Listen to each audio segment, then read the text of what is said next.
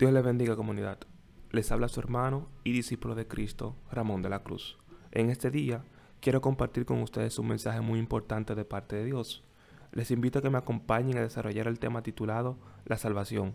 Hablaremos sobre el concepto de salvación, quienes aplican para ser salvos, objetivos y por qué necesito ser salvo.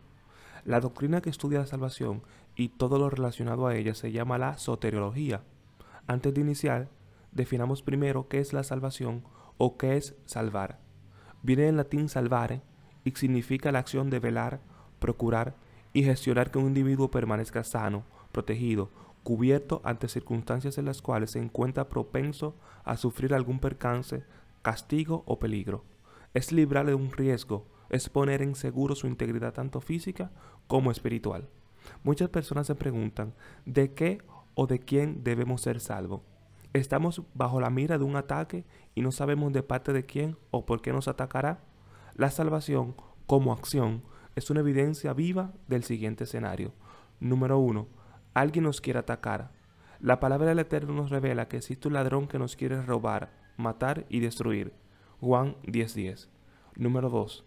Alguien nos quiere poner a salvo. Las escrituras dicen en Juan 12:47 lo siguiente. El que escucha mis palabras y no las obedece, no soy yo el que lo va a juzgar, pues yo no vine a juzgar al mundo, sino a salvarlo. La pregunta que nos surge basado en este escenario que nos revela la palabra de Dios es la siguiente. ¿Qué derecho tiene este ladrón para amenazarnos con robarnos, matarnos y destruirnos? Como ya le hemos comentado, toda respuesta ante cualquier interrogante de carácter biológico, genético, químico, físico, matemático, sociológico, psicológico, estadístico, antropológico, natural, en fin, para cada pregunta, la palabra de Dios tiene una respuesta. En el libro de Romano, capítulo 3, versículos 23 y 24, el apóstol Pablo nos revela la primera pregunta.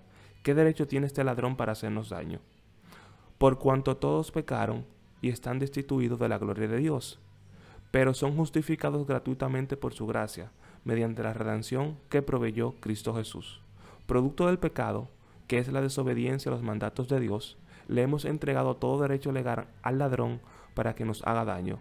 Esto es porque nosotros mismos no hemos sabido administrar la libertad que se nos fue entregada y hemos confundido dicha libertad con el libertinaje. Primera de Pedro 2.16. ¿Por qué necesito ser salvo?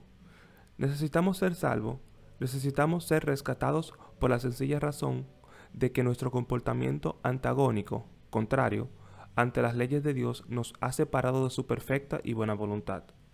Nos has convertido en enemigos de aquel que nos creyó, que nos creó, y no solo eso, sino que por amor murió por todos nosotros. Porque si bien la paga del pecado es muerte, el regalo que Dios nos da es vida eterna a través de Jesucristo nuestro Señor. Romanos 6:23. Somos salvos porque somos amados. No somos amados porque fuimos salvados.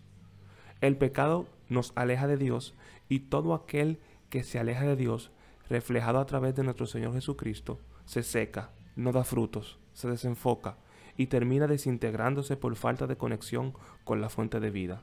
Ninguna rama podrá dar frutos si no está insertada en el árbol de vida.